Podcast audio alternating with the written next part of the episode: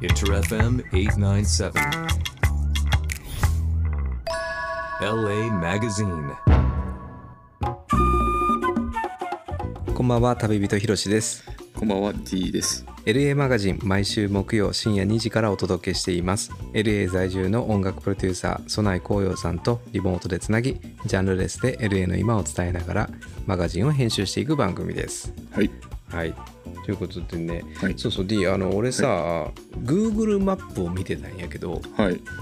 D のその実家というか、はい幼少期を育ったエリアと、はいまあ、うちのばあちゃんがその住んでるエリアがまあまあ近いなみたいなはいはいはい話からはい。ちょっとピュッて横に行ったらはい。漢字の読めない島が出てきてんけど さっき言ってたね。そうそうそうそうはいはいはい。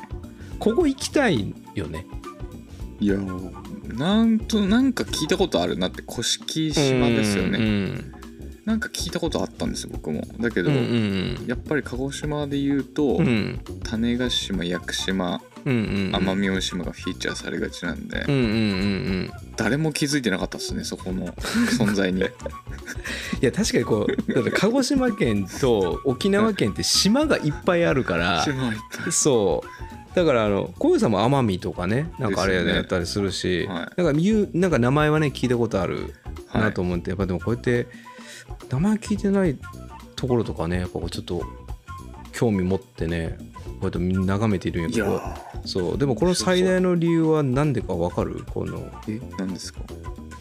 だから LA マガジンが今 D の家もう 1ヶ月経つんやけどあの出 もう禁ですからねそ我々。うやっぱできんない、はい、インターフェム出禁なんですよ。いやもう8月も終わるでもうこれはこんなことある？い。いや、しょうがないですようんね。空いてないんですよね、スタジオが。やっぱ引き続きそうかそうう。んまあまあね D も言ってたけどそのねいろいろこうコロナの状況とかもあるからとかね、はいいまあ、いろんな意味でね、はいその安全にっていうところはあるけどね。安全性も高いし、こっちの方が。うんうんうん。スタジオもあの使わないんで、まあ、経費も浮いてるだろうし、うん。インターフェム的にもね。はいはいはいはいはい。これ全員が得なんじゃないかっていう考えになってる。そうか。そうそう考えるとねすごく前向き前向きに考えると。だよねはいはい。そうなんですただでもこうやってねスマホでこうやってなんかいあこんなんあんねやってこう知れるのもねまたやっぱこのポップだなっていうねいや、もうすごいですよね。うん今、スマホさえあればもねう。はい。うんだそのうちこうスマホで収録し始めるのかなこれありえますよね。できますからね、やろうと思ったら。そうだねらこれスマホにあのつけるマイクとかあるじゃないですか。だあからみんなそれで撮って後でガッチャンコすれば 撮れるんですよね。なるほどね、はい。よりエコになっていくと、はいはいはい。そうかそうか。まあじゃあねこの音声もスマホを通してこう聞くことになるはい。LA 在住の曽根光代さん。日本の皆さんこんばんは。音楽プロデューサーの曽内光陽です。ルーツは奄美大島です。ね。やっぱそうだよね。いやでもいいとこだよな本当に。うん。素晴らしいとこですようね。んまあ鹿児島はねすごく島がああって、うん。数えきれないぐらいあるはずですよ、うんうんうんうんそのそう甑島もだから上甑中甑下甑ってある、あれ甑列島って言うんですけど、うんうんうん。ほんと無人島だらけなんで鹿児島って。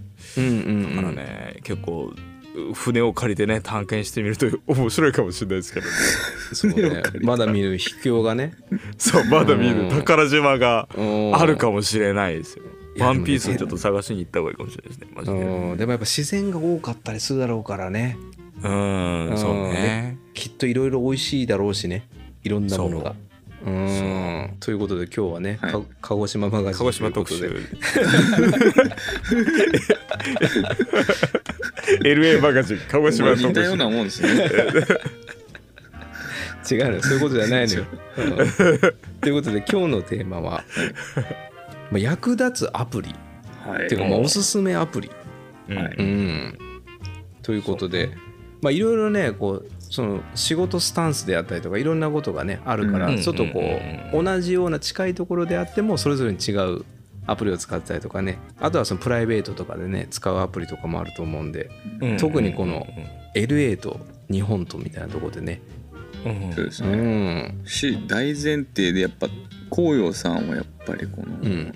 ガジェットオタクでありやっぱこうデジタル周りのこのとんでもない強さを持ってるんで、うんなんかいろいろ知ってるんじゃないかなっていうのもすごいあります、うん。あーでもやっぱアプリってねこの人の生活をすごい豊かにするところがあるなと思うしであとはまあ、できないことができるようになるっていうのがアプリの素晴らしさだしどんどんアップデートしていくからね。だからそういう意味うですごいいいなってものはあるんですけどまあうん。その中でもまあはい。一つとってもこれは感動したっていうのでご紹介するとはい。この AI を使ってる技術でマイクロソフトのあのアプリなんですけどもこの視覚障害者の方が本を読んだりあのその場所が分かったり景色が分かるアプリで Seeing AI っていうアプリがあるんですね。うん。でこれすごくってあのーなんて言うんだろう。この iPhone のカメラを使ってそこに映ってる文字をリアルタイムでバンバン読み上げるモードとか目の前にある書類をあの写真を撮ってそれを上から読み上げてくれたりあとよくあるんだけどもやっぱりその特にドル札とかだとお札の大きさって一緒だから何ドルかわからないんですよね。その1ドルなのか5ドルなのか100ドルなのかわからない。っていうのをかざすだけでそれが何ドルか教えてくれるとかあとそのアプリを出すだけでこれがどういうところですよっていうのを教えてくれる例えば僕がリビングルームでそのカメラをこう出すと.テーブルとサイドテーブルがあテーブルとソファーがあっておそらくリビングルームですって言ってくれるんですよ。その AI が分析して。うん。今もう完全に D がそのアプリを立ち上げて信じられないぐらい喋り出してんだけど。すごいのうん、MX3, 929 words. うん、すげえな。情報を読み上げてくれるからってことだね。そう。音声でそれを認識することができるという。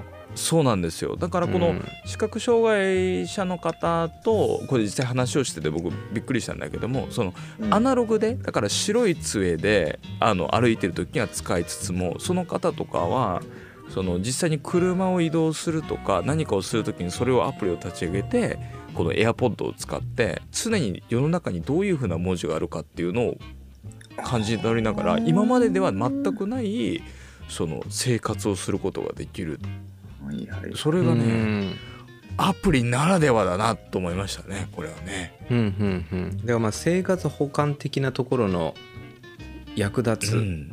っていうところだね。そうですうね。ん。そう。他にはなんかその感動したアプリっていうのは？まあ、感動したアプリで言うとちょっとこんな旅行系の話になるっちゃなるんだけども僕あの車を運転するのがすごい好きなんですけどこの Airbnb の車版っていうのがあってトゥーロっていうんですけどこれはねむっちゃ面白くて簡単に言うとその個人で所有してる車をあの1日からこう誰かに貸し出しますよってことなんで旅行先であの車に乗りたいみたいな時にそれを使うとそれこそ1967年のオールドマスタングからそれこそ最新のロールスロイスのコンバーチブルまで本当にありとあらゆる車がそれでレンタルできるんですよ。うん、だから車好きでその旅行先とかでその気分に合わせた車とかを乗りたいよ。特にこれから LA とかだったらってことだね。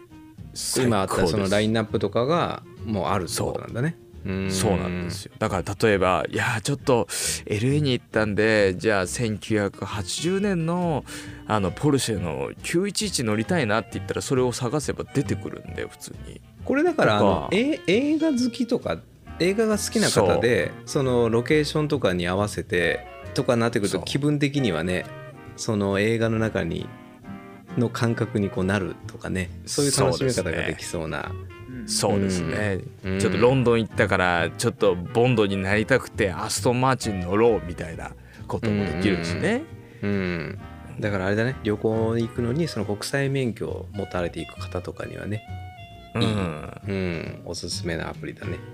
そうですね、うんな。んかもう D がそのアプリをダウンロードしながらやってるからもう今度は2人でやってるみたいな 番組としてなってる。からなかなかもうあれよ。今日はもう忙しいことあるよ、うん。まあ家だし、ね、家だしも自由よ、おすすめのやつを見てた、うん。うん、じゃあそんなアプリを代表するような曲を1曲。いいですね。じゃあ今日は LA のレトロフューチャーブームみたいなとこですげえかっこいいバンドがいるんでご紹介したいと思います。80s のシンセポップのような曲作ってて。ねこれし新しいアルバム作ってるんで早くね出してくれないかなって僕すごい待ってるんですけども超かっこいいんでお届けさせていただきます。Gemini Rising After the Rain Inter FM 897. LA Magazine. LA 在住の音楽プロデューサー曽内紅葉と旅人ひろし D でお送りしてます。LA マガジンはい。ということで後半もあ引き続きアプリの紹介、うん。うん、というところで。D は何かある？アプリ。僕そんなあんま活用する方じゃないんですけど、うんうん。あのこの普通に入っ元から入ってるアップルのあのノート、うんうんうん。メモ帳？デフォルトで入ってるやつか。デフォルトで入ってる。メモ帳の、あのまあこれメモみんな知ってると思うんですけどここに結構、うんでこれあの iCloud 同期してどのパソコンでも見れる。うんうんうん。どのあのデバイスでも見れる。っていうとこでもう携帯でこのノートの中でそのカメラマークを押して、うん例えばなんか本の1ページだったりとかわかんないけどなんかチラシのなんか気になるやつとかをうん。これ写真撮って PDF 化できるという綺麗に保存できるっていうのをうん。後でじゃあパソコンで見見返してみようとか。うんうんうん。そういうので意外とこれ使うなっていうのでまあ便利かなっていう。のもそうかだからその書類が持って帰れなかったりとかする時とか。あそうです。うん。もう紙で持ってんのちょっともうめんどくさいじゃないですか。うんうんうん。あのもうスキャンしちゃいますね。スキャンうして、ん。はい。なるほどね。デジタルで保存して、はい。えー。もうなんかすげえ実用的。いやめちゃめちゃこれ使えるっすよね。うん。うん。確かに。なんかいろんなシーンでありそう経費のねレシートとかの管理でもいいよね。それもいいかももしれない、はい、うん。そうそうそう。ひろしさんは？おそうだね。俺は旅をする時うん。に、あの使うやつで maps.me っていうのがあってでこのアプリが、うん。えー、とここ地図マップが出るんやけどそのマップで自分が保存したかったエリアとかをダウンロードすることができる。でそうすると w i f i が使えないとか弱いなってところでもそのエリアでもその地図は開くことができるから、うなんかメモしときたりとかそれでこそ自分が泊まるホテルってこの辺だなだったりとかここに行きたいんだけどみたいなところの地図をダウンロードしておくとちょっとその w i f i が弱いところでも見ることができるからなんか事前にそういうのをこうチェックしておくとダウンロードしておくとすごい楽かなっていう。さすが。うんうんこれはねいいね。あとはこれ紅葉さん絶対好きやと思うし持ってると思うんやけど、やっぱフライトレーダなんだろう。ーフライトレーダーっていうのがあって、うんうん世界中で飛んでる飛行機が見れるっていうそのへえ面白い。今リアルに飛んでるやつが見れるんやけどこれが例えば今 LA からハワイに向かってる飛行機がはあるとかでこの飛行機のなんかまあそれをタップするとその飛行機の情報が出てくる。あうんうんうんうん。うん。でこういうのを見てすげえふーんと思って。う んいいよね。でもそういうのなんかワクワクするよね。そういうの見るとね。なんそかもうねとにかく LA の空港めっちゃ混んでるやん。混むじゃない？うん。大きいから。混んでるね。もうねそのうん。それがね全部飛行機の数でやっぱりこう。ああなるほどね。ちょっと気分転換にね。あそのそのグローバル系で言うとね僕実は一つあの時差とかを計算するのにすごいおすすめのうあのアプリありますよ一つ。あのモールスキンっていうあの手帳のねあの作ってる会社があるんだけど、うんそこがねすごいいろんなアプリ出してるんですよ。で、うんうん。その中の一つであのオーバーラップっていうあの世界時計があってで、まあ、世界時計って結構いろいろあるじゃないですか。普通うん。アプリもあるし、あのまあ、ウェブサイトとかもあるんだけども、うん。意外にありそうでないのがうん。この複数の都市の時差をまとめてこう出してくれるっていうアプリがねあんまりないんですよ。だけど、このオーバーラップっていうのは複数の都市を入れてうん。で例えばじゃあ、えっと、東京の午後10時って LA の何時だろう？でその時はロンドンは何時だろう？みたいなやつをあのスライドしてでさらにそれが今から何時間後ってところまで一瞬で出してくれるんですね。あーでこれって結構ありそうでないくてなんで便利かっていうと本当に僕なんかそのミーティングする時とかに3つぐらい違うタイムゾーンっていうのが結構あって例えばロンドンと日本と東京、あの LA みたいなことがあったりしてでその時にすごい慎重に慎重に計算するんですよね。あ例えばあのサマータイムあったんだっけだとかあの日本だったらあるわけだったりするし。でそれで何時間後って言えばいいんだけどもでもどこが1時間ずれちゃったらどうしろで特にうん。そう慣れてるとこだったらいいけども例えばじゃあドバイって何時間なんだろうと分かんないじゃないですか。でじゃあどこだろうとか。でロシアとかだったら時差がねあの同じところでで9時間ぐらいあるんで同じ国の中で。でそこは何だろうとかって計算していくとやっぱドキドキするしすごい心配になるんだけどこれがあるとこう一瞬で分かるんでこの時差をね関わる仕事をされてる方すごい僕便利なんじゃないかなと思いますね。すげえうーん確かにこう時差が何個かにまたいでしかも何時間後ってなった時にパッと見れるっていうのは便利かもしれないね。うんうんありそうでなかったんですよこれ。うんなんかその世界を駆け巡る系で他におすすめがあれば。そうですね、まあ、世界駆け巡る系だったら Google アートカルチャーっていうのがあってそれがあの世界中のあの絵画あの絵とかあの写真とか建築とか、まあ、アートとカルチャーをこうあのまあ写真で見ながら、まあ、読みながら学べるやつなんですけどもで何が違うかっていうとこれはウェブサイトでは読めない体験の方法を使っていてて。でこれあのニューヨーク・タイムズとかで最近使われているあの読み方っていうかなんか表示のレイアウトの仕方なんだけどもこう普通文字って読むとスクロールしていくじゃないですか。こうアプリでこうスルースルーってこう上から下にこう見ていくんだけども。でそれをスクロールするにあたってその画像の一部がズームしていったりとかそれが変わっていったりとか流れていった。これちょっと口で説明するのちょっと難しいところあるんだけどもその写真をダイナミックにこう拡大したり拡張することによって文字に合わせてその絵が一番見やすいように最適化されて表示されていくんですよね。うんだから例えばうん。この絵のこの部分が素晴らしいっていう風な文で説明してる時にはスクロールするにあたってその部分がこうズームインされていく例えば指がズームインされていく。でそれを読み進めるとそれが普通の大きさに戻って髪の部分を説明する時には髪の部分がズームインされるっていう風にこうダイナミックに説明できるから映像でもなかなかできないそのあの表現が可能である。文字と写真をダイナミックに動かすからこそできるもう本当にアプリならではのこのリーディング体験ができるっていう意味ではそれを世界中のアートとか建築をこう体験できるっていう意味では僕はすごいこのアプリ素晴らしいと思いますね。で今それ体験してると思うんやけどどう？い。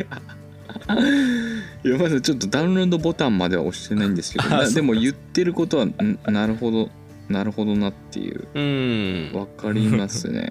うんななるほどなるほど。見やすい。とにかくこの iPhone に最適化されて説明も見やすいし、そのその作品もこのうん。アプリに最適化されてるから見やすい。わかりやすい、うん。うん。これだから実際のその美術館と大きくやっぱ違うのはこの絵絵というものがパンと出てきて文字をスクロールしても文字その下には絵がずっとある状態なんだよね。でその文字を進めていくとうんうんうん必要なところの情報のところに拡大されてズームされてるから、あここのことなんだと思いながら読むと。そしたらまた違うところに次はフォーカス当たってみたいな感じで見れるっていうのがやっぱりこのスマートフォンならではの視覚的なうん。うんやっぱこうインタラクティブになってるっていうことだね。そうですうねん。本当にアプリならではの体験っていうところですね。このインタラクティブな体験は。ほう。どう？それは。何何個もダウンロードしたり見たりとかしてると思うけど、はい。どう？今日？いや今までの中で。今までの中で、いうん。や僕さっきのやっぱこのこの Seeing AI めっちゃ気になりますね. なんだろうね。はい。今日の 今日のゲストね。今日のゲスト。マイクロソフトの。これすごいな。このそ AI のです。反速度反応がめちゃくちゃいい、うん。本当にかざすだけで。うん.うんでこのお金数えるのとか一見これ、ね視覚障に障害ある人とかじゃなくてもこれかざすだけでパンって数えられるって意外とこれ使えるなってちょっと今思っちゃいましたね。それうん。あれですよ D あの今いる部屋をこう、はい.一一番右下のあるボタンがあると思うんだけどもそれ景色モードっていうのがあって景色チャンネルっていうんだけどうん。それを使って部屋の写真を撮るとどんなところか教えてくれるんですよ。景色モード？そう。あ例えばそのでそこで写真を撮るとうん。本当だ。今なんなんなんて言いました？それ、机があってあの、うん。バイクがある部屋うん、ですって。で認識おそらくおそらく何でしょうって言いません、リビングルームでしょうみたいな。あそうそうそうそう。probably a うん room with a desk and a bike って書いてある。だからそれはすげえな。なんとなくでも部屋の様子が分かるっていううんうんのすごい面白いんですよねやっぱそれねはあ。こりゃすげえ。うん。うん。これ反応がすごい良くてびっくりしました。で無料ですからねそれがね。ねでしかもどんどんアップデートされていくっていうその蓄積されてってるからそっかそっか。ディープラーニング。AI うん。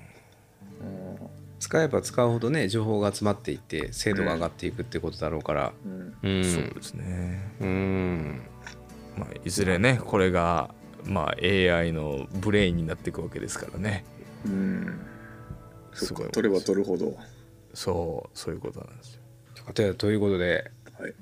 ここでまた一曲、はい。じゃあブリティッシュレゲエをお届けしたいなと。ブリティッシュレゲエ？そう面白いでしょ？なんか面白いジャンルですね。そうこのねアーティストはねお母さんがセルビアスペイン人で、うん。あのお父さんがジャマイカ系の方だったんですけどうんで結構ねすごいかっこいいブリティッシュレゲエの曲をいろいろやってるんだけどもすごくチルでねとっても素敵な曲があるんでそれをお届けしたいと思います。クレオソーシャイン